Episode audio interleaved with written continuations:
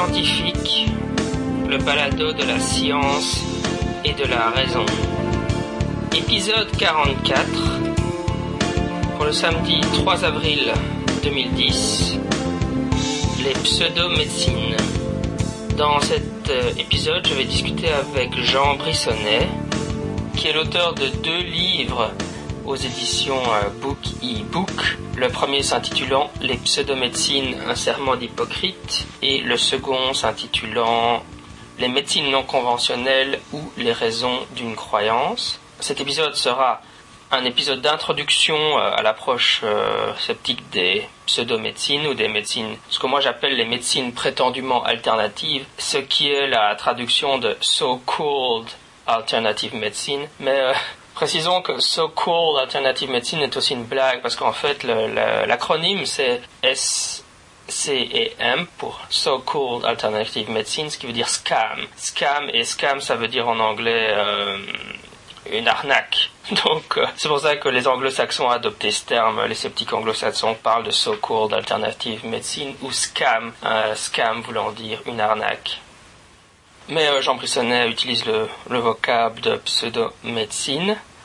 Et dans cette interview, nous discuterons plus particulièrement de l'homéopathie. Mais avant d'attaquer cette interview, dans les nouvelles du front, je vais vous parler d'un ouvrage de parapsychologie que j'ai lu récemment et qui s'intitule Anomalous Experiences, Essays from Parapsychological and Psychological Perspectives.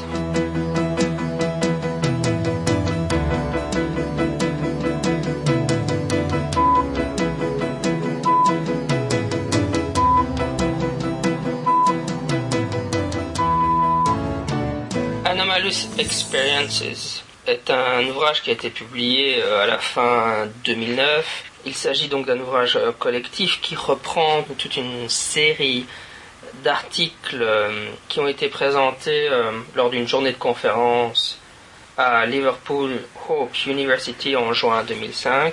Et il comprend donc toutes sortes d'articles scientifiques consacrés aux expériences inhabituelles et euh, là, le livre est divisé en deux grandes parties. La première partie correspond aux perspectives parapsychologiques et la seconde aux perspectives psychologiques. Évidemment, je ne peux pas euh, présenter euh, en détail l'ensemble des contributions. Un des intérêts de l'ouvrage, c'est qu'il aborde énormément de sujets différents.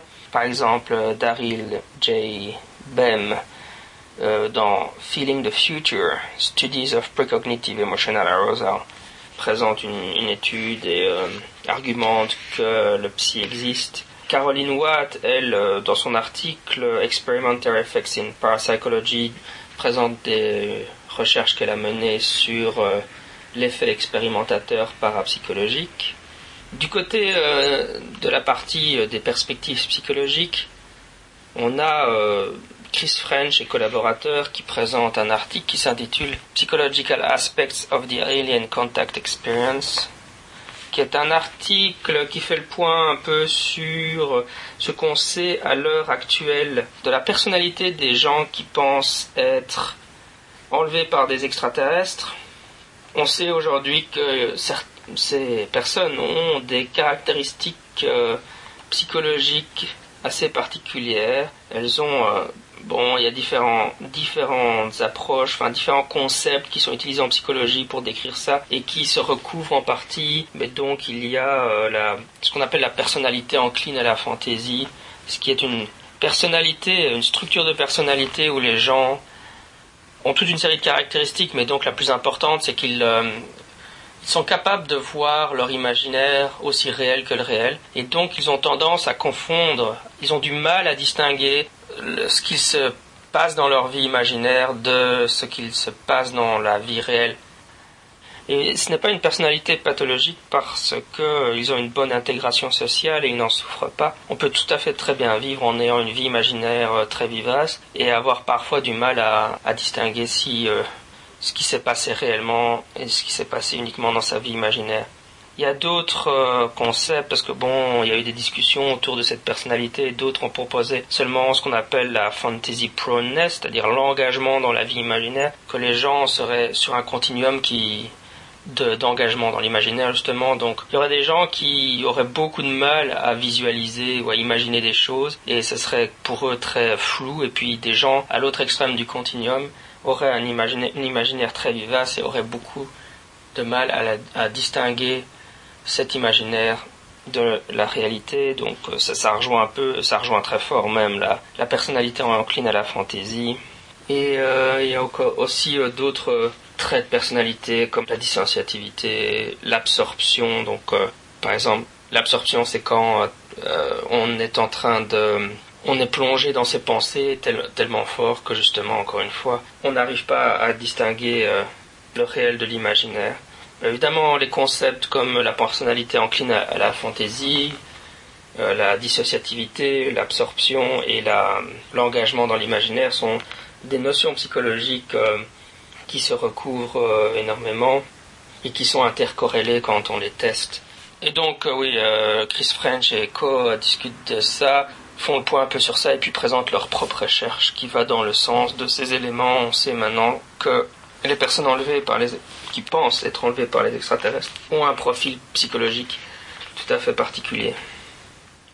Richard Wiseman, pour sa part, dans son article Observing the Impossible, Eyewitness Testimony for Darkroom Seances, présente trois recherches qu'il a fait sur les, les témoignages, sur la fiabilité, ou plutôt l'absence de fiabilité des témoignages dans le contexte des séances Spirit, donc cette série d'expériences reprend chaque fois un protocole un peu similaire où il recrée une séance Spirit classique, donc euh, où on met les sujets autour d'une table et un illusionniste, parfois Richard Wiseman lui-même, parfois un autre, propose une séance Spirit. Et l'astuce, c'est que via des trucs d'illusionnistes, ils peuvent soit faire bouger les objets par un truc, soit ne pas les faire bouger, et on peut euh, l'illusionniste peut donner, faire des suggestions, donc euh, faire des suggestions et voir comment les gens réagissent à ces suggestions. Donc ça c'est le concept de suggestibilité en psychologie. Par exemple, euh, dans une des premières expériences, il y a des objets et certains vont bouger via des trucs, mais à un moment donné, un des objets ne bouge pas réellement, il n'y a pas de truc, donc l'objet n'est pas en mouvement, mais l'illusionniste, enfin le prétendu spirit, va dire, vous voyez, l'objet bouge là, vous voyez qu'il bouge, et donc les gens qui sont fort subjectifs vont, c'est ce que montre l'expérience, vont percevoir un mouvement, alors qu'il n'y a pas de mouvement réel, c'est juste, ils répondent juste à l'affirmation verbale, donc à la suggestion du, du prétendu médium spirit, et on observe aussi que quand fait ils font passer aux gens un test de croyance au paranormal, les gens qui croient au paranormal sont plus suggestibles, donc ils vont plus spontanément rapporter un mouvement important de l'objet alors que l'objet n'a pas du tout bougé.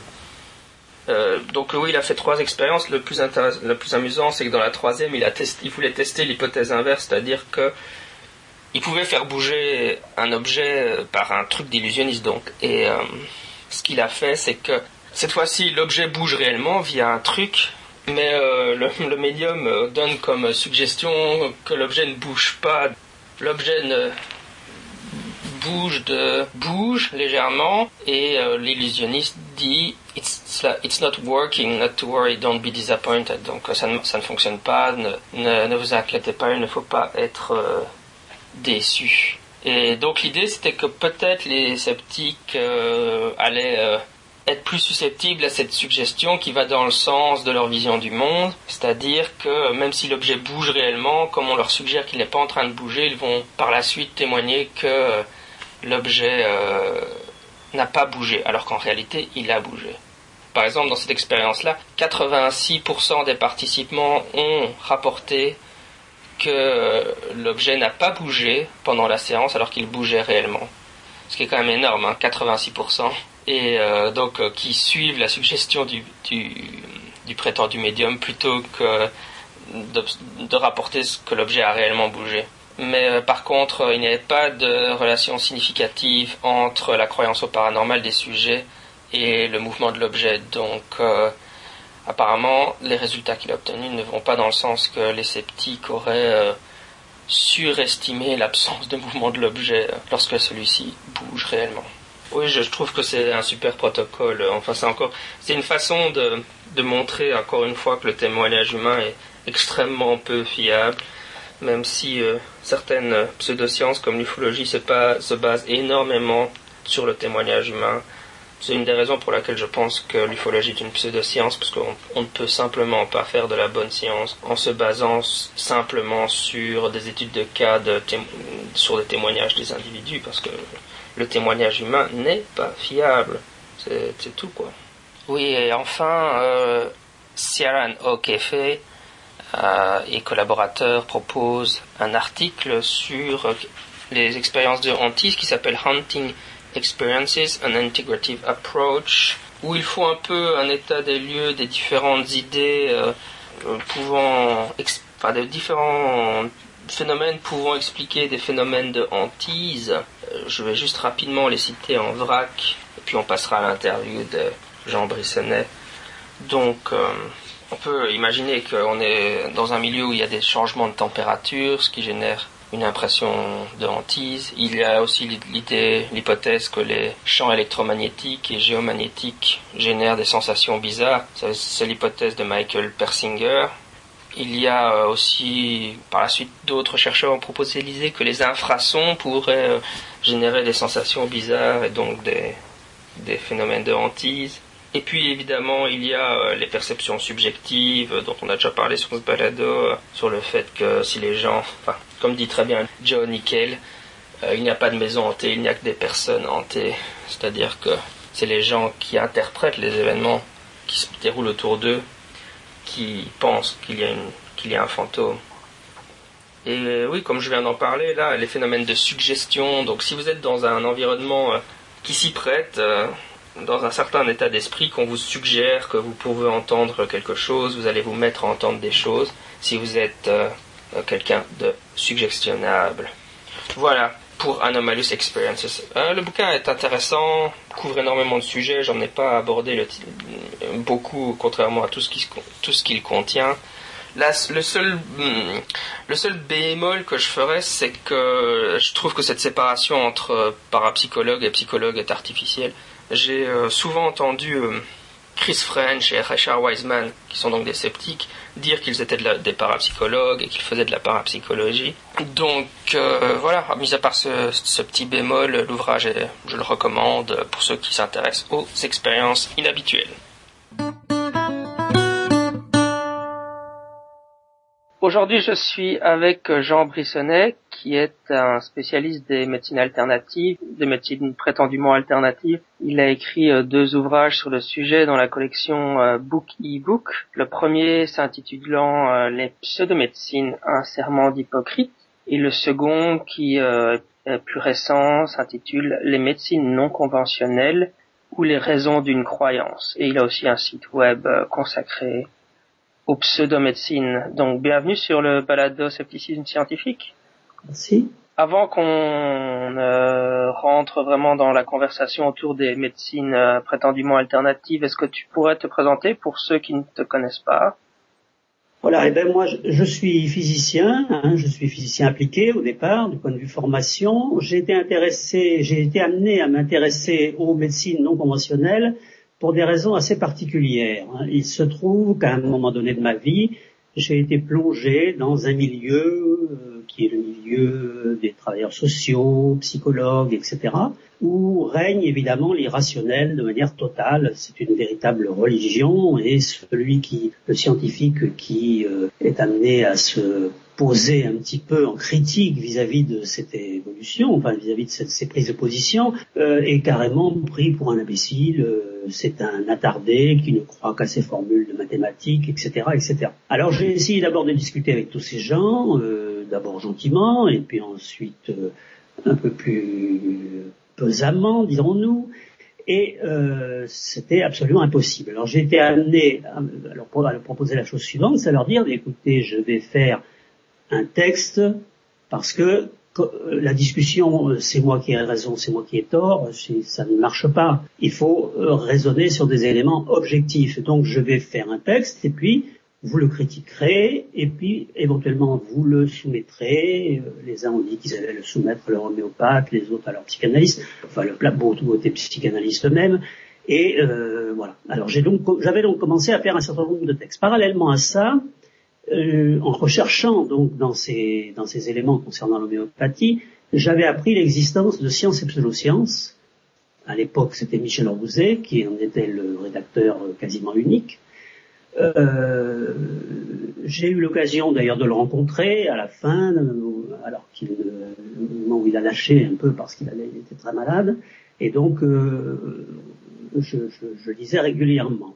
À la suite de ça, Laurent Puech, qui est un zététicien qui était à Montpellier, a fondé euh, le cercle zététique du Languedoc-Roussillon, c'est-à-dire qu'il m'a proposé, à partir du fichier de la FIS, il m'a dit, est-ce que vous êtes intéressé par, etc. J'ai répondu présent, évidemment, et on a fondé le cercle esthétique du Languedoc-Roussillon.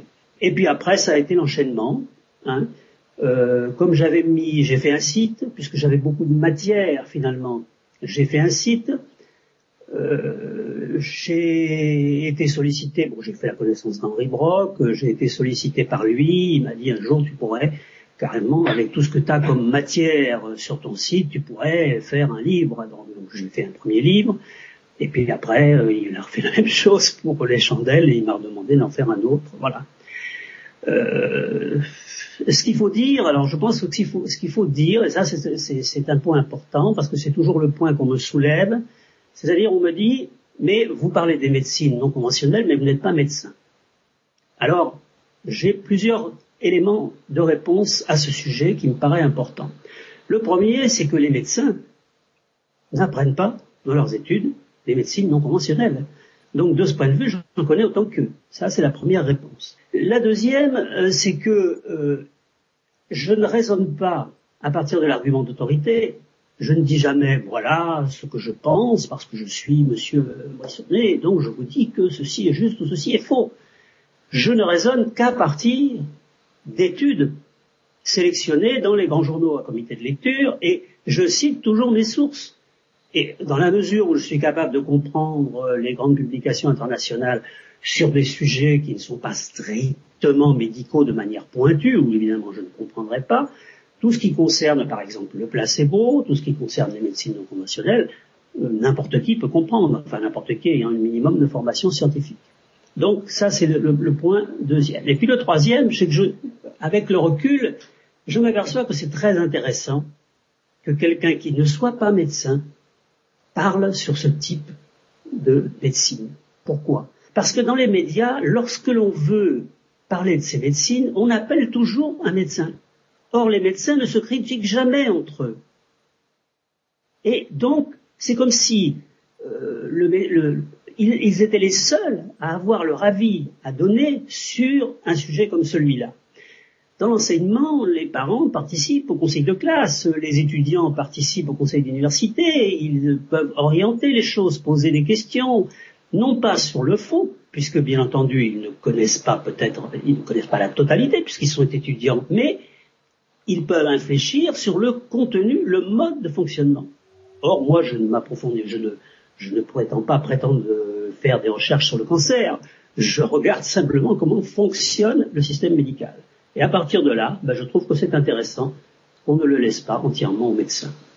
Oui, euh, comme je te le disais en préparant l'interview, euh, aujourd'hui c'est un peu, je n'ai pas encore fait d'épisode concernant les médecines prétendument alternatives, donc c'est un peu, on va un peu faire le b à bas de l'approche sceptique des pseudomédecines. Mais, donc l'idée euh, des médecines alternatives, l'idéologie, c'est qu'elles sont justement entre guillemets alternatives aux médecins, aux traitements euh, scientifiques et qu'on peut les faire en complément. Euh, où, où se situe pour toi le problème dans ce genre de discours? Alors, je pense qu'il y a plusieurs problèmes. Le problème, d'abord parce qu'il faut comprendre qu'elle ne se situe pas toujours en complément. Elle se situe malheureusement bien souvent comme alternative, c'est-à-dire comme remplacement des médecines euh, conventionnelles, c'est-à-dire de la médecine scientifique. Et euh, dans, le, dans les, euh, dans les, même dans la vie de tous les jours, pour des choses bénignes. Là, j'ai publié un, un, article récemment sur le, justement le journal de l'AFIS, que j'ai utilisé le syndrome du Dr House pour faire référence à la série, et euh, dans lequel j'explique que finalement, ça n'est pas bénin qu'il y ait des homéopathes, qu'il y ait des acupuncteurs, parce que finalement, ces gens, sans en avoir l'air, provoquent des dégâts. Combien j'ai vu de ma propre vision et des gens qui partaient dans des pays où moi je voyage beaucoup donc dans des pays euh, où sévit le paludisme et qui disaient moi je ne veux pas prendre d'antipaludéen mon homéopathe m'a donné des granules pour me protéger et donc évidemment ils sont revenus ceux que je connais sont revenus mais il y a plusieurs milliers de cas de paludisme importés chaque année et là-dedans on ne le saura jamais mais il y a à coup sûr des gens qui se sont protégés par l'homéopathie. Ils ne le diront pas d'ailleurs, parce qu'ils auront peur qu'on les prenne pour des farfelus. Donc il y a un bon nombre d'inconvénients. Je ne vais pas jusqu'au fait. La deuxième, c'est que je considère qu'il est mauvais que l'on instaure dans le public une idéologie irrationnelle. La médecine, bien qu'elle ne soit pas, enfin, on peut débattre longtemps, hein, tu sais qu'il y a, y, beaucoup de débats, est-ce que la médecine est une science, est-ce que c'est une technique, bon, je ne vais pas rentrer dans ces détails-là, mais disons qu'il y a une médecine scientifique, c'est-à-dire qui s'appuie sur des protocoles, sur des essais cliniques contrôlés, qui sont de plus en plus exigeants, qui sont de plus en plus précis, et donc cette médecine-là, elle est évaluée. Alors que toutes ces médecines alternatives ne sont absolument pas évaluées, ou tout au moins quand elles sont tentées d'être évaluées ce qui est le cas de l'homéopathie, elles n'ont jamais fait la preuve de la moindre efficacité. Évidemment, ce que les gens vont dire, c'est euh, bon, les gens vont aller acheter des médicaments homéopathiques, par exemple, et euh, ils vont prendre ça contre la grippe, mettons, et puis ils vont dire, ben, je, ça marche, quoi, je, me sens mieux. Donc, euh, mon expérience personnelle prouve que l'homéopathie fonctionne. Quel est le problème Quel est le problème dans ce type de discours? Quand il se borne à cela, il n'y a pas vraiment de problème pour moi. Pour moi d'ailleurs, j'ai une position qui est peut-être un peu personnelle au vu des nombreuses discussions que j'ai eues avec pas mal de gens à la fin des conférences, etc. Je ne suis pas gêné du tout par le fait que des gens aillent, s'ils croient à l'homéopathie, acheter des granules chez le pharmacien. Là où je suis gêné, c'est qu'un médecin utilise l'argument d'autorité et surtout son diplôme, parce que finalement c'est un détournement de diplôme, il utilise son diplôme pour dire, voilà, monsieur qui est en face de moi, eh bien, je vais vous donner de l'homéopathie, c'est actif, ça réussit, alors que ça n'est pas le cas, ça ne réussit pas, ça n'a aucune action supérieure à celle du placebo. S'il l'achète de lui-même, si ça lui fait plaisir, je suis d'accord. Moi, d'ailleurs, je ne suis pas un ennemi des médecines non conventionnelles dans le cadre le plus général. Euh, ça ne me gêne pas que les gens, euh, je, je pars du principe que les gens doivent être responsables d'eux-mêmes. Je ne suis pas euh, quelqu'un qui est un, je ne suis pas un grand fanatique du principe de précaution. Hein. Je ne pense pas qu'il faille absolument mettre des barrières partout et empêcher les gens de. Ce qu'il faut, c'est que les gens soient informés. Si les gens sont informés, s'ils savent que c'est une médecine qui n'a pas fait la preuve de son efficacité, s'ils vont se chercher des granules et que ça leur fait du bien, ça ne me dérange absolument pas. Ce qui me dérange, c'est la pratique par des médecins de ces médecines. Parce que maintenant, on voit des médecins qui font du reiki, on voit qui font absolument n'importe quoi. Hein. Donc ça, c'est grave, parce que les gens ne sont pas informés. Et ils sont sous l'argument d'autorité du médecin. Ben, à propos de l'argument d'autorité, il y aura aussi ça du côté de la pharmacie. Les, les gens très, comment font confiance à leurs pharmaciens et quand les, pharmaciens mettent ce type de produit en devanture, euh, le grand public tend aussi à y, voir une caution. Si mon pharmacien me vend ça, c'est que le pharmacien est, le pharmacien est supposé être compétent et est supposé euh, savoir que ça ne fonctionne pas. Tout à fait? est-ce que tu dirais que la, responsabilité euh, est uniquement de la part des médecins qui vendent ça? Enfin, j'ai l'impression que les... Ah, des pharmaciens aussi, oui, bien sûr. Enfin, de, de tous les de tous les gens qui cautionnent à partir de diplômes, effectivement, le pharmacien est aussi responsable, ça, il n'y a pas de problème. Je, je euh, alors, pour les pharmaciens, je les pardonne souvent un petit peu, parce que dans les études de pharmacie, il y a l'obligation d'enseigner aux pharmaciens l'homéopathie, puisqu'ils doivent être capables de fabriquer une dilution homéopathique. Ça fait partie des études de pharmacie. Bien entendu, on, confie cet enseignement à des homéopathes ou à des pharmaciens qui sont euh, convaincus de l'homéopathie. Et eux vont faire passer un discours à ces étudiants qui est un discours tout à fait prosélyte et qui va, va les convaincre que c'est formidable et que ça marche et que, etc., etc. Et comme le pharmacien n'est pas forcément euh, un fanatique euh, des études cliniques contrôlées, euh, tout au moins qu'il ne va pas forcément s'y référer bien souvent, eh bien, il y a un deuxième point pour le pharmacien, c'est que le pharmacien, il est obligé de vendre ce qu'on lui demande je connais des pharmaciens qui sont les ennemis jurés de l'homéopathie, mais ils disent je ne peux pas vendre, je ne peux pas refuser de vendre de l'homéopathie, j'en vends, on m'en demande, j'en vends, le, médecin les prescrit, je le donne. Je n'ai pas le droit de le refuser. Mais ils n'en conseillent pas. Voilà. Est-ce que tu pourrais décrire un peu comment se déroule la, recherche clinique en, double aveugle? Comment quel, est le fonctionnement en général donc de la, de la médecine basée sur la science et de ce type d'expérimentation? Tout à fait. Alors, effectivement, ces gens qui raisonnent à partir de la simple constatation euh, fonctionnent comme on a fonctionné de manière ancestrale depuis toujours. Hein. Dans le passé lointain, eh bien, c'était ce qui se produisait. On disait euh, je prends telle décoction, je vais voir le chaman, etc. Je suis guéri, donc on connaît les, hein, les, effets donc de la zététique sur ce sujet. Et donc, ce, ils en concluaient immédiatement que c'était sophisme post-hoc, c'était le, le, médicament qui les avait guéris ou le passage chez le chaman. Euh, la première euh, médecine scientifique, le, début de la médecine scientifique, on peut le dater avec Claude Bernard. Parce que Claude Bernard a publié donc un ouvrage qui s'appelle Introduction à l'étude de la médecine expérimentale, et qu'est-ce qu'il a dit? Il a dit, eh bien, il ne suffit pas qu'un médicament, je, résume, hein, il ne suffit pas qu'un médicament guérisse quelqu'un, il faut encore prouver que l'absence de médicaments n'est pas suivie de guérison. Parce que bien entendu, la plupart des maladies guérissent naturellement. C'est ce que l'on oublie souvent. Celui qui va chercher des granules, il dit j'ai été guéri par ces granules, mais en fait, s'il n'avait pas pris de granules, il aurait été guéri aussi. Hein. Donc, c'est là que débute la médecine basée sur les preuves. Et puis ensuite, bien entendu, les gens n'en sont pas restés là, ça a évolué. Et aujourd'hui, il y a pas mal de, enfin, il y a plusieurs types d'études. Euh, je les ai détaillées là dans mon dernier ouvrage, mais disons que le, le, meilleur niveau d'étude, c'est l'étude clinique contrôlée. Alors l'étude clinique contrôlée, on est obligé de procéder avec divers points très précis. C'est-à-dire qu'on va d'abord donner, on va, on va faire plusieurs groupes. Alors pour faire simple, on va faire deux groupes. Hein. Aux uns, on va donner le médicament, aux autres on va donner un médicament, enfin un, objet qui est exactement semblable au médicament sur l'apparence, sur le goût, sur tout ça, et il n'y a rien, aucun produit actif dedans.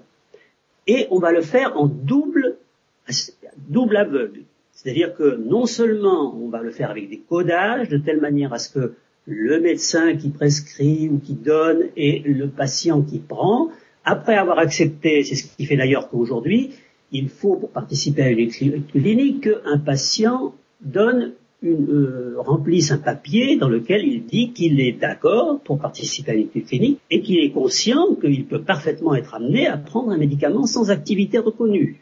Donc c'est un consentement éclairé, c'est ce qu'on appelle. Alors évidemment, ensuite, qu'est-ce qu'on va faire? Eh bien, on va faire la comparaison entre les deux mais ça n'est pas pour autant fini.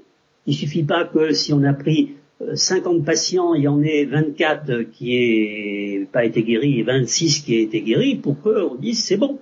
Hein.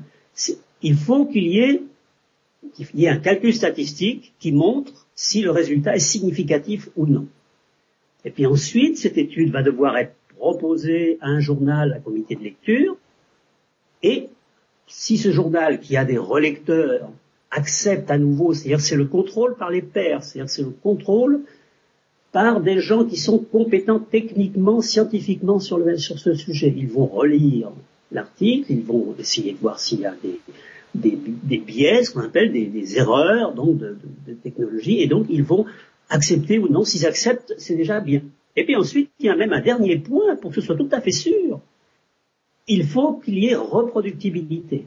C'est-à-dire qu'il faut que d'autres équipes refassent l'expérience de manière différente, dans des conditions, dans d'autres endroits, dans des voilà, etc. D'accord? Donc, c'est à partir de là, on peut dire tel produit a un effet supérieur à celui de placebo. Ou on peut dire tel produit n'a pas significativement, pardon, d'effet supérieur au placebo. Et dans ce cas-là, on, ne peut jamais dire, la science ne peut jamais montrer l'inexistence de quelque chose. C'est d'ailleurs dans les discussions ce qui est très difficile souvent parce que les gens nous essayent d'inverser la charge de la preuve et vous disent prouvez-moi que ça ne marche pas. Ben, moi je ne peux pas prouver que ça ne marche pas. ce que je sais par toutes les études que j'ai lues, c'est que il n'y a pas de preuve que ça marche. Voilà, c'est dans ce sens-là que ça fonctionne. Oui, est-ce que tu pourrais euh, expliquer un peu l'effet placebo? Parce qu'évidemment, c'est un sujet crucial pour le, domaine des, des pseudomédecines. Tout à fait. Alors, effectivement, d'ailleurs, au début, je ne suis pas trop intéressé à l'effet placebo. Puis, de, par obligation, j'ai évidemment été obligé de, de traiter l'effet placebo. J'ai été obligé d'approfondir. Je fais beaucoup de travail là-dessus. J'ai d'ailleurs un article qui va paraître. Mais si, alors, parce que l'effet placebo, c'est effectivement l'argument qu'on vous donne toujours. C'est-à-dire qu'à la fin, on vous dit, oui, ben d'accord, bon, ça n'a pas d'effet, mais ça a au moins un effet placebo. Donc si ça a un effet placebo, on le prend. Les choses sont beaucoup moins simples que ça. Le placebo est un mythe. C'est un, en tant que tel, je vais sûrement choquer beaucoup de gens en disant ça. Hein. C'est un mythe pourquoi? Parce que on vit encore sur de vieilles études qui datent de, de 30 ans, études de Beecher, de Haas, etc., qui, qui nous ont dit il y a un effet placebo de 30%. Et tout le monde répète, il y a un effet placebo de 30%. Donc tant mieux, ben, s'il y a un effet placebo de 30%, on prend ces 30% et c'est bien. En fait, c'est faux, tout simplement. Il y a eu beaucoup d'études par la suite, bon, je ne vais pas citer les noms des, des, chercheurs, il y a eu beaucoup d'études par la suite, et ces études, elles ont montré que finalement, si on veut résumer, l'effet placebo, il est actif, effectivement, enfin, l'effet placebo, non. Parce que le problème, c'est le terme d'effet placebo, qui est un mauvais terme. C'est-à-dire qu'en fait, on ne devrait plus parler d'effet placebo. Et à chaque fois que j'écris là-dessus, j'insiste bien sur ce point. C'est-à-dire que l'effet placebo n'a nul besoin d'objet placebo. C'est-à-dire qu'on obtient un effet placebo, il y a des études nombreuses sur la question, sans objet placebo. Il n'y a pas besoin de donner une grande Qu'est-ce qui, qui est l'objet placebo? C'est, il y a un chercheur qui a proposé cette définition que je dis de mémoire, c'est la conscience par le patient du fait qu'il est pris en charge. C'est ça qui joue. C'est pas le bout de granule ou le bout de sucre qu'on va donner. C'est la conscience qu'on s'est occupé de la personne, qu'on est en train de la soigner, qu'on l'a écoutée, ok, donc ça va. Alors là, ça, va jouer. Mais il faut mettre un bémol. Ça ne joue pas sur n'importe quoi. On n'a jamais guéri des maladies infectieuses ou le cancer ou le sida avec une fait placebo ça joue sur tout ce qui est perception, c'est-à-dire tout ce qui ne peut pas être jugé objectivement, mais qui est reçu subjectivement, c'est-à-dire comme la douleur. La douleur, il y a effectivement un effet, alors que j'appelle moi plutôt contextuel, c'est-à-dire que je préfère moi dire il y a un objet placebo éventuellement, mais on n'est pas obligé de l'utiliser si on fait une, de méthode, on n'a pas d'objet, on n'a pas besoin d'objet, des études ont montré qu'on pouvait très bien s'en passer. Ce qui compte, c'est la relation patient-praticien, c'est l'environnement, la prise en charge, la parole qui est donnée, le fait qu'on est à soi attentif, etc. Il y a des études très intéressantes sur la question. C'est-à-dire que, euh, je, vais quand même en citer une. On, on, prend des gens, euh, on prend, euh, on a pris 300 personnes, je crois, ayant ce qu'on appelle des maladies fonctionnelles, c'est-à-dire des maladies sans cause reconnue, mais ré réelle, hein, le, le, le, syndrome du côlon irritable, euh, voilà, etc. Et ces gens, on les a partagés en quatre groupes. En fait, on a fait deux groupes avec un, un, un placebo et deux groupes sans placebo. Et on a croisé ça avec une consultation positive et une consultation négative. C'est-à-dire que le premier groupe qui avait placebo et consultation positive, le médecin lui a dit, pas de problème, cher ami, je sais ce que vous avez, je vais vous donner un médicament, vous allez le prendre, dans 15 jours vous revenez, je vous mets ma main au feu que vous serez guéri. Hein. Et puis, par contre, celui, alors évidemment, celui qui a, qui a, eu une consultation négative et pas de placebo, le médecin a fait une tête de trois pieds de long et il a dit euh, je ne sais pas vraiment ce que vous avez, euh, c'est compliqué, euh, voilà. D'ailleurs, je vais attendre, je vous donne rien parce que je sais pas trop, on va faire des examens complémentaires. Voilà, il l'a laissé partir, la guerre venue. Alors la différence, évidemment, les deux autres groupes, c'était un placebo positif, un placebo et consultation positive, ou pas de placebo et consultation négative. Alors, c'est très intéressant parce qu'on s'aperçoit qu'il y a une, une différence considérable. Les deux groupes qui ont reçu une consultation positive ont été satisfaits à, si mes souvenirs sont bons, plus de 60%. Et les deux groupes qui ont une consultation négative à 30 et quelques pourcents, 39% si je me souviens bien. Enfin, je ne probablement pas les mêmes chiffres, mais c'est l'ordre de grandeur. Et par contre, aucune différence entre les gens qui ont reçu un placebo ou pas reçu un placebo. Ce qui veut dire que le placebo-objet ne sert rigoureusement à rien. Ce qui a compté, c'est le rapport avec le médecin, la manière dont il a abordé la chose, est-ce qu'il a fait été positif, est-ce qu'il a été négatif, etc. Donc vous voyez, le place, c'est pour ça que moi, je, avec beaucoup d'autres choses, enfin, moi seulement, hein, disons que je me fais le porte-parole d'un certain nombre de chercheurs qui disent aujourd'hui, il faut plus appeler ça effet placebo, parce que tout le monde, personne ne comprend plus rien. Il faut appeler ça effet contextuel. Voilà. Et donc cet effet contextuel, alors maintenant, vous voyez, il agit, il est même actif dans le cas de la douleur des maladies fonctionnelles et en particulier dans tout ce qui se manifeste par la douleur. C'est-à-dire dans tout ce qui est l'objet d'une mesure subjective. Parce que la douleur, ça ne se mesure pas objectivement. Ce qu'on a, c'est la perception de la douleur. On perçoit la douleur. Mais on ne la mesure pas objectivement. On mesure la température, mais on ne mesure pas la douleur. pour mesurer la douleur, on vous donne une échelle et on vous dit, allez, sur une échelle de 1 à 10, vous, souffrez combien là? Alors bon, 4, 5, euh, donc c'est tout à fait subjectif comme mesure. Et d'ailleurs, et là ça marche pour la, pour la douleur. La douleur est tout ce qui est, tout ce qui a, toutes les pathologies qui se traduisent par une douleur c'est-à-dire rhumatologie, euh, etc., etc. Hein Quand vous avez mal, euh, c'est la douleur que vous percevez. Si vous avez... Donc, là, ça agit. Mais ça agit pratiquement que là. Il y a deux autres domaines dans lesquels il y a une petite action qui a été... C'est la maladie de Parkinson. C'est-à-dire que dans la maladie de Parkinson, on a constaté que l'effet placebo avait peut-être euh, une action. Alors effectivement, il y a eu une étude très intéressante aussi qui a étudié la maladie de Parkinson. Alors il y en a une première qui a étudié ça euh, avec un TEP scan, c'est-à-dire qu'on donne un placebo, on donne un, etc. On fait un, un, scan, on regarde sur les parties qui s'illuminent et puis on, dit, ben voilà, ça, illumine les mêmes euh, éléments que ce qui euh, active le, la, sécrétion de dopamine, donc c'est que ça a activé une sécrétion de dopamine, donc c'est bon pour le placebo, puisque pour le pour le Parkinson, puisque le Parkinson c'est un problème de dopamine. Et euh,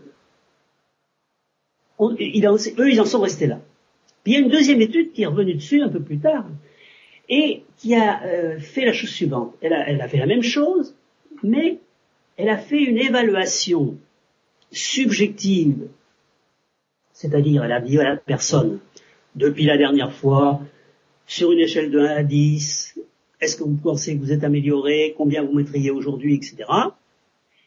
Et elle a fait des tests il y a une batterie de tests internationaux reconnus, puisque pour le Parkinson, il y a un problème de euh, mécanique, c'est-à-dire qu'on peut mesurer, on fait taper avec le doigt, on fait tenir sur une jambe, etc. Il y a un certain nombre de possibilités de faire des tests objectifs.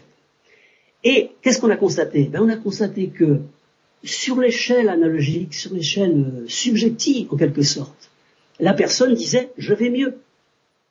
Et quand on lui faisait passer les tests objectifs, il n'allait pas du tout mieux. Donc, vous voyez, c'est bien un problème de perception, c'est le cerveau. D'ailleurs, il y a un chercheur dans une étude qui a dit ceci, plus on s'avance, plus on s'aperçoit que si, on élimine l'importance du cerveau, eh bien, on n'a plus d'effet placebo. On ne sait pas exactement ce qu'il a dit, mais voilà ce que ça voulait dire. C'est-à-dire que c'est l'intermédiaire du cerveau qui va permettre de faire l'effet placebo. C'est beaucoup pour la douleur, hein, mais voilà. Donc, principalement pour la douleur et les maladies fonctionnelles, évidemment.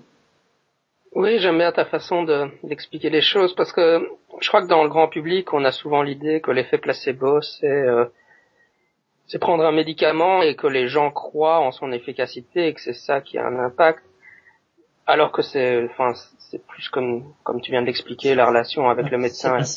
Mais euh, oui, je voulais rebondir sur ce sujet-là parce que un argument qu'on va souvent entendre, c'est euh, pour l'homéopathie, c'est que par exemple, on a, il y aurait, bon, il y a des recherches où on donne des médicaments homéopathiques à des, animaux et alors les animaux vont mieux. Alors évidemment, l'argumentation, c'est si on donne un médicament à un animal, euh, ils ne croient pas, ils prennent cette définition-là de, l'effet placebo, qui serait que l'animal n'y croit pas, donc ça ne peut pas être l'effet placebo, donc ça prouve que les, enfin bon, ce raisonnement-là, ok. Est-ce que tu peux répondre à ce genre d'argument? Qu'est-ce que tu eh Alors, euh, il y a un effet placebo, enfin, ou un effet contextuel chez les animaux. Le, le, vous on emmène son chien chez le vétérinaire, on est très inquiet, et, le chien, il est toujours très, il, est sensible au fait que la, le, patron est très inquiet, le, son maître qui regarde tout le temps, un chien, il regarde le maître en permanence, donc il est très inquiet, etc. Il va chez le, il va chez le vétérinaire, le vétérinaire il dit pas de problème, je vous donne ça, ça, ça, c'est du placebo, mais de toute façon, le, le, le patron, lui, le maître du, du, chien, il est tout à fait rassuré. Ça va bien, il le caresse, etc., etc., etc. Et du coup, le chien, ben voilà, euh, il, a, il a lui aussi un effet contextuel qui a agi. On considère, alors il y a des études qui ont été faites sur ce sujet, on considère que dans tous les animaux domestiques, il y a un effet euh, dit placebo, contextuel. Il n'y a que vraiment des animaux qui vivent euh, isolés en troupeau, et là, il n'y aurait pas d'effet placebo, mais par là même, on ne peut pas les tester si euh, ils sont sensibles. Donc c'est pas un argument recevable. Voilà. Oui, je crois qu'on pourrait rentrer peut-être dans l'un ou l'autre exemple de médecine alternative pour expliquer où se trouve le problème. Bon, évidemment, je suppose qu'on pourrait commencer par l'homéopathie euh, et la, la, théorie homéopathique, parce qu'évidemment les homéopathes ont, ont, toute une théorie sur la dilution, et puis on sait la fameuse histoire de la mémoire de l'eau, etc., pour essayer de justifier que euh, qu'en réalité les médicaments, les médicaments homéopathiques fonctionnent réellement. Euh, mais évidemment c'est une théorie qui ne tient pas la route. Euh. Et oui, parce que bon là pour l'homéopathie, c'est d'ailleurs bien que ce soit la médecine non conventionnelle la plus répandue hein, et la plus sympathique au public, euh, c'est pour moi la pire. Je, je l'étais dans un article récemment. Euh, je considère que quand vous prenez, euh, quand vous allez voir un urinothérapeute qui vous dit de boire votre urine, eh bien, euh, vous pouvez, à la limite, moi je ne peux, suis incapable de dire si ça marche ou si ça marche pas. Parce que finalement, dans votre urine, vous avez des choses, vous avez des urées, vous avez euh, un tas de choses, peut-être pas très bonnes, bon, c'est peut-être pas très ragoûtant, mais on peut euh, admettre, pourquoi pas, que dans la mesure où on a des choses en, quantité pondérale, ben, comme dans le cas des plantes, par exemple, tout le monde sait que les plantes, c'est à la base de la plupart des médicaments utilisés en médecine conventionnelle. Donc, pourquoi ça marcherait pas dans le fond? Alors que l'homéopathie, c'est le pire pour le physicien que je suis, parce que c'est la contradiction totale avec toutes les lois de la physique et de la chimie. C'est-à-dire qu'on a des dilutions qui font que euh, on n'a plus rien dans la matière. Alors, si tu veux, je peux reprendre peut-être un petit peu les différentes bases de la, théorie. Donc, la première euh, base donc, donnée par Hahnemann, c'est euh, le principe de similitude, c'est-à-dire les semblables sont guéris par des semblables. C'est-à-dire que si, euh, par exemple, on a une insomnie, sachant que le café empêche de dormir, paraît-il, eh bien, il suffit de prendre une dilution de café, c'est-à-dire on met une goutte de café qu'on dilue euh, infiniment, et en buvant ce qui reste, en l'imprégnant dans des granules, on prend ça et ça va guérir, ça va me faire dormir. Voilà. Ça s'appelle COFEA, d'ailleurs ça existe, hein, c'est la réalité. Bon. Alors, comment, a, comment a-t-il trouvé ça? Eh bien, il a trouvé ça euh, à partir du paludisme, c'est-à-dire lui a, le, un, des premiers médicaments qui a été trouvé, c'est le la quinine. Hein. l'extrait de l'écorce du quinquina. Donc il a, on lui a dit, ben voilà, l'extrait de l'écorce du quinquina guérit le, paludisme. Et c'est vrai. Alors lui, il a, qui n'avait pas le paludisme, il a bu de l'extrait d'écorce du quinquina et évidemment, euh, ça lui a fait tourner la tête, ça lui a donné de la fièvre, des sueurs, etc. Et il s'est dit, ben voilà, j'ai pris le médicament et à moi, homme sain, ça m'a donné les symptômes du paludisme. Et il en a fait une règle générale. Tout produit qui est capable de produire chez un homme sain les symptômes d'une maladie est capable de la guérir. Voilà. Ça, c'est le principe de similitude. Alors bon, euh, qu'est-ce qu'on peut dire? Ben, C'est une affirmation hein, euh, prophétique. Alors bon, euh, ça, ça, semble contraire à tout ce que l'on peut savoir sur le plan médical, mais bon, voilà. le deuxième, alors évidemment, il a commencé par faire prendre à ses disciples et à lui-même des dilutions de n'importe quoi, hein, puisque dans l'homéopathie, on parle toujours de la, on parle toujours des plantes, on nous fait croire que c'est de la, la médecine des plantes, en fait, c'est pas du tout de la médecine des plantes. Il y a des plantes, mais il y a aussi euh, des chenilles processionnaires, des puces de chiens, des puces de chat, des lombriques, etc. Bon, donc on les écrase, on les met dans la main, on les fait macérer, et puis ça fait une teinture mère. Et cette teinture mère, eh bien, ensuite, on va la diluer. Parce qu'au départ, donc, Hahnemann faisait prendre cette teinture mère à ses disciples, et il leur demandait de noter qu'est-ce que vous avez ressenti. Et les disciples notaient qu'ils avaient ressenti ceci, cela. Et c'est comme ça que Hahnemann a fabriqué euh, la base euh, de, sa méthode, hein, euh, qu'il a répertorié pourquoi telle chose ou telle chose agissait. Donc, seulement le problème, c'est qu'il y a dans ces matériaux des choses, il y a du mercure, il y a du, de l'arsenic, etc. Donc bon, tout ça, c'est pas très bon quand même pour la santé. Donc, euh, comme au moment où il les faisait prendre en dose euh, quasiment euh, euh, ben, les disciples en question, ils étaient malades, ils se sentaient pas bien, et lui aussi. Alors qu'est-ce qu'il s'est dit? Il s'est dit on va, voilà, on va diluer. Puis en fait, si on dilue, ça change rien. Et ensuite, il a même dit mieux, il a dit plus on dilue, plus c'est actif. Et pour les, pour les homéopathes, plus c'est dilué, plus c'est actif. Comme... Alors maintenant, évidemment, sur cette critique, les homéopathes sont un peu revenus en arrière, c'est-à-dire que ils osent plus prescrire des dilutions euh, par centaines, alors qu'il y a 20 euh, ans ou 30 ans, par exemple, aux États-Unis, on avait des dilutions à 3000. Alors, on va voir tout à l'heure qu'une dilution déjà à 15 ou à 30, c'est déjà fabuleux, mais une dilution de ce genre-là, c'est absolument ridicule. Donc, il, a dit, bon, on va, on va prendre de la teinture mère, puis on va diluer. Alors comment on dilue? Eh bien, on prend une goutte de teinture mère, on la dilue avec 99 gouttes, c'est-à-dire au centième, hein, on la dilue au centième pour faire simple, on agite, et puis ensuite, on reprend une goutte, on la remet dans un flacon, on remplit à 100 encore, on agite à nouveau, ça fait 2 CH, centésimale hahnemannienne. On fait la même chose, et ça fait 3 CH, etc., etc., etc. Mais à chaque fois, on dilue au centième un certain nombre de fois. Alors, euh, pour le public, même quand on lui explique ça, ils vous disent, bah, écoutez, oui, mais bon, c'est très dilué, mais c'est très dilué, sans plus, voilà, c'est très dilué, bon, ben, pourquoi pas.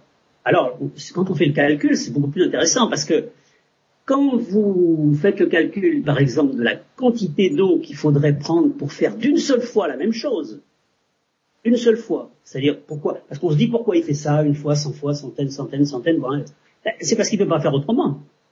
Parce que si vous calculez combien il lui faudrait d'eau pour, par exemple, faire une préparation à 15 CH, eh bien, c'est le volume représenté par un cube dont l'arête est égale de la distance de Nîmes à Bordeaux.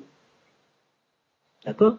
Et si vous avez du 30 CH, c'est un million de fois l'arête, un million de fois la distance de la Terre au Soleil. Donc évidemment, on comprend pourquoi on ne va pas le faire d'un seul coup. Hein. Ça signifie quoi? Ben, Ça signifie que dans un médicament, entre guillemets, homéopathique, il n'y a plus trace de la teinture mère initiale. Par contre, il y a plein de trucs. Hein il y a toutes les impuretés, euh, tous les chimistes savent que pour avoir de l'eau pure, c'est quasiment, hein, c'est vraiment, il faut il faut vraiment s'accrocher. Hein. Ben, il y a toutes les impuretés, l'acide du verre, il y a les gaz dissous de l'air, etc., etc. Il y a plein d'impuretés en quantité beaucoup plus grande que ce qu'on y a mis au départ. Alors pour nous convaincre que tout ça c'était quand même vrai, il y a eu cette fameuse histoire de la mémoire de l'eau, à laquelle personne ne croit plus. Hein. C'était, malheureusement un délire de, du professeur de Benveniste qui, euh, au départ, était pourtant un chercheur tout à fait correct et puis qui s'est laissé entraîner euh, en pensant qu'il avait trouvé une chose extraordinaire. Moi, je ne veux pas le chercher, il est mort. Euh, voilà. Très rapidement, d'ailleurs, même les laboratoires Boiron l'ont laissé tomber. Donc, personne n'y croit, pas grand monde n'y a jamais cru. Voilà, tout ce qu'on peut dire. Mais euh, pour l'homéopathie, enfin, c'est vraiment de la théorie homéopathique, c'est vraiment de la pensée magique quand on y réfléchit. Euh, c'est vraiment, euh, enfin, le, le, le, même soigne le même, c'est de la pensée, on se croit dans, dans une théorie moyenâgeuse. Et l'aspect aussi de, bon, il y a la dilution, mais il faut secouer aussi une, la fameuse règle. Plus penser magique que ça, c'est ridicule. Oui, mais, mais c'est ce qu'il appelle la succussion. C'est-à-dire qu'il faut, entre chaque dilution, il faut secouer très fort c'est ça qui, paraît-il, donnerait la mémoire à l'eau qui reste pour la prochaine fois. Mais bon, c'est tellement délirant. Euh, c'est pour ça que, bon, ça, pour, un scientifique, c'est c'est pour ça que l'homéopathie est pour moi la plus critiquable des médecines non conventionnelles. Et c'est pourquoi je trouve totalement inadmissible qu'elle soit pratiquée par des gens qui se présentent comme des scientifiques, même si un médecin n'est peut-être pas un vrai scientifique, mais enfin, qui se présente avec un diplôme pour pratiquer une médecine d'ordre scientifique. C'est ça, c'est inadmissible. Oui, je voudrais revenir sur la question, sur, enfin, l'argument. Bon, maintenant, par exemple, on a dit, bon, voilà, l'homéopathie, c'est des granules avec du sucre et de l'eau qu'on vend aux gens euh, pour en prétendant que c'est des médicaments, mais euh, l'argument ça va toujours être où, est le mal finalement, parce qu'ils vont dire bah alors euh, bon bah, on vend on vend l'effet placebo, et euh, bon, euh, c'est pas bien grave finalement, mais euh, c'est quasiment l'argument qui revient toujours. c'est où est le mal finalement dans le fait de vendre ce genre de produits au grand public. Hein. D'abord, le mal, c'est de prendre le public pour des imbéciles, ce qui me semble déjà une chose très importante, parce que moi, je suis persuadé que le public, quand on lui explique, il est capable de comprendre et que c'est pas une solution de dire euh, le médecin sait et le public eh bien envie de un truc et puis lui il est bête alors il va y croire donc ça marchera. Moi ça ça me paraît moralement tout à fait condamnable. Donc si, vous voulez c'est la première. La deuxième c'est ce qu'on a dit tout à l'heure sur le placebo. C'est que qu'est-ce qui marche chez l'homéopathe? C'est le fait qu'il et ça il faut le leur donner moi, je leur donne volontiers acte de ceci. C'est-à-dire que les médecins homéopathes reçoivent les clients avec compassion, ils les écoutent, ils pressent du temps avec eux. Une consultation d'homéopathie, ça va durer une demi-heure. Euh, par rapport à certains médecins, hein, pas tous, hein, je, ne mets pas tout le monde dans le même panier, mais par rapport à certains médecins qui vous mettent à la porte avec votre papier au bout de cinq minutes, euh, la différence, elle est tout de suite vue. Hein. C'est-à-dire qu'il y en a un qui a développé un effet contextuel et l'autre pas. Et c'est pour ça que je suis contre le fait que l'homéopathie soit pratiquée par des médecins. Parce que tant qu'elle sera pratiquée par des médecins, l'ensemble du corps médical ne comprendra pas qu'il faut qu'il intègre dans ses soins cet effet contextuel. Et c'est ce qu'il y a une étude très très récente puisqu'elle est, de février euh, de cette année, hein, elle vient juste de sortir par Finis. Et c'est comme ça qu'il conclut. Il dit il faut maintenant prendre conscience que cet effet, eh bien, il faut qu'il s'intègre à la médecine et que de, à la clinique, c'est-à-dire qu'il ne doit pas seulement être euh, l'objet de, gens qui, qui travaillent, qui, qui essayent de, s'approprier cet effet. Il faut l'intégrer à la clinique. C'est-à-dire qu'il faut que le médecin considère que l'effet contextuel leur permettra d'avoir sur certains domaines, dans certains domaines, de meilleurs résultats et qu'il est indispensable qu'ils le fassent jouer. Il faudrait pour ça qu'on le leur enseigne, qu'on le leur dise, et puis que peut-être on prenne en, on fasse en sorte que la médecine soit différente hein, de ce qu'elle est. Hein. Voilà, c'est pour ça que je suis un tout petit peu critique sur le système de, tel que fonctionne le système médical. Voilà. Oui, et puis, enfin, je suis tout à fait d'accord avec toi, mais un autre argument, ça va souvent être que le problème, c'est que les gens vont, pour les médecines alternatives en général, ils risquent de cesser le médecin, le traitement efficace pour aller euh, pour se contenter de prendre le, traitement alternatif. Donc, au lieu de prendre un médicament euh, qui, est, qui, qui, font, qui a une efficacité prouvée, ils se détournent pour aller vers des médecines alternatives et donc ils abandonnent le, traitement efficace. Et ça c'est et alors là on a vraiment un, grave, là ça fait vraiment des dégâts. Oui, oui, là c'est sûr.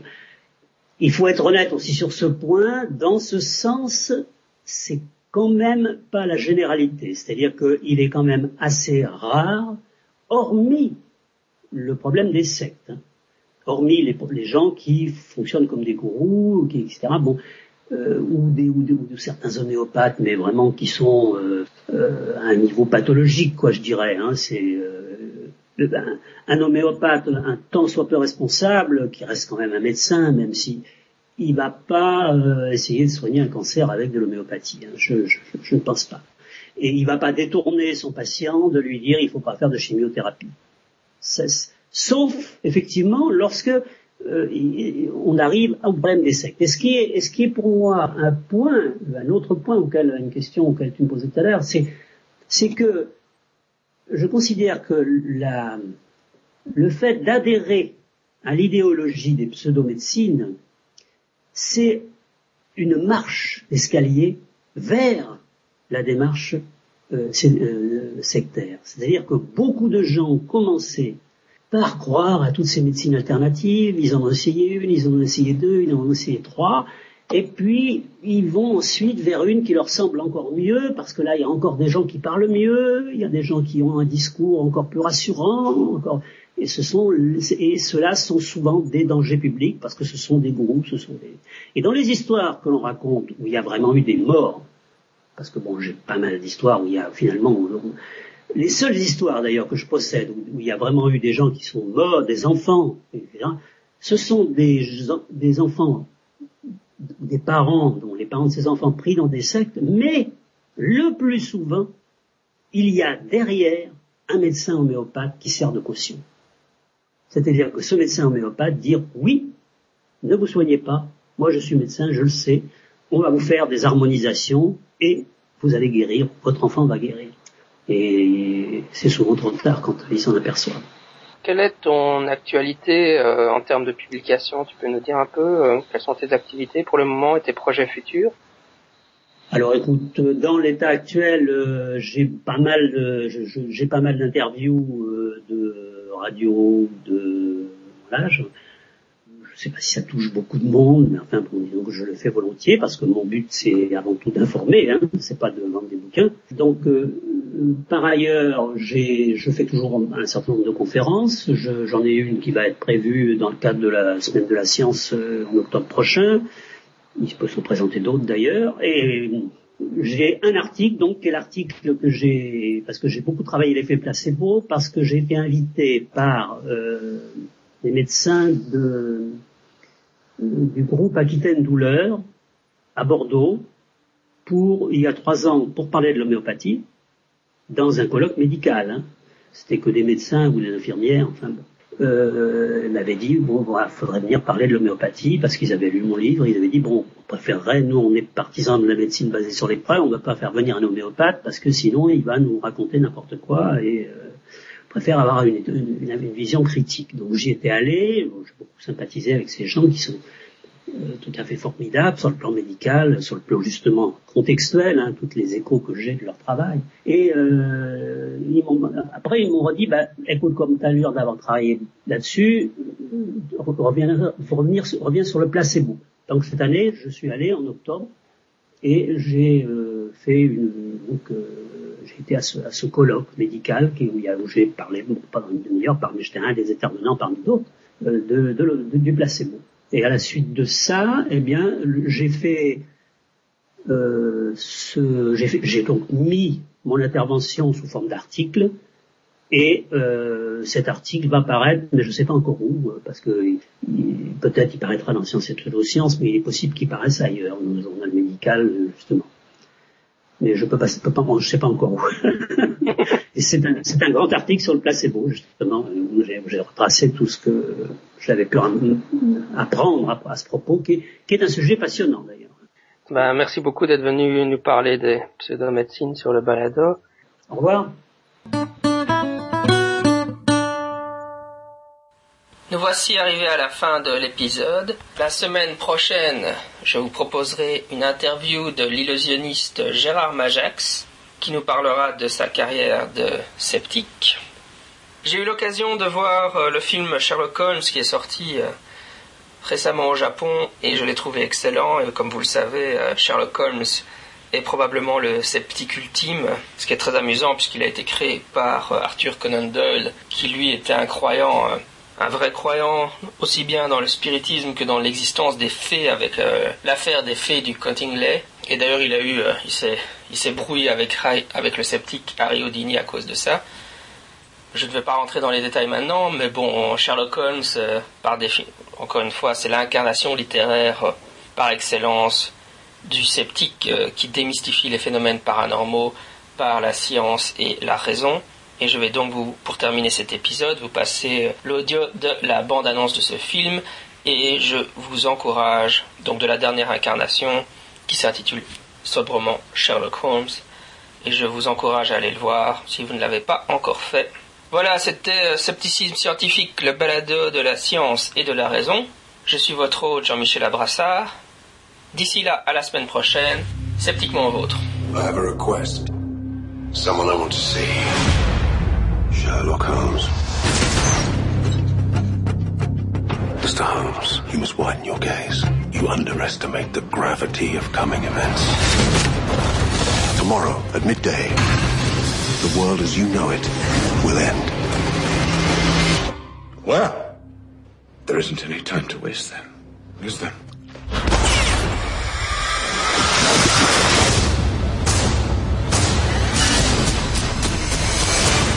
Witness stated that he saw Lord Blackwood rise from the grave. I want you to find him and stop him. That'll take every ounce of my not inconsiderable experience. This may be a hobby to you, Mr. Holmes, but I do it for a living. It does make a considerable difference to me having someone with me on whom I can thoroughly rely.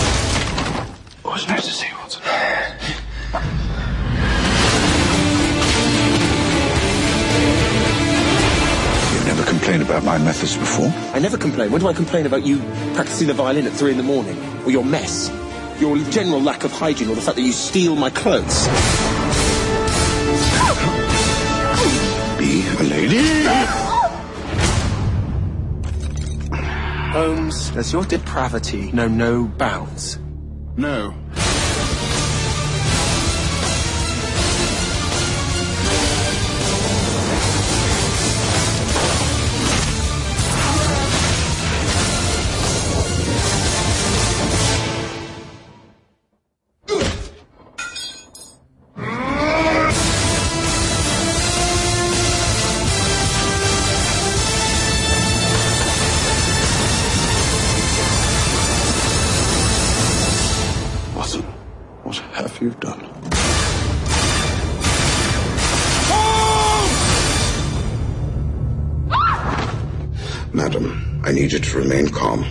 Trust me, I'm a professional.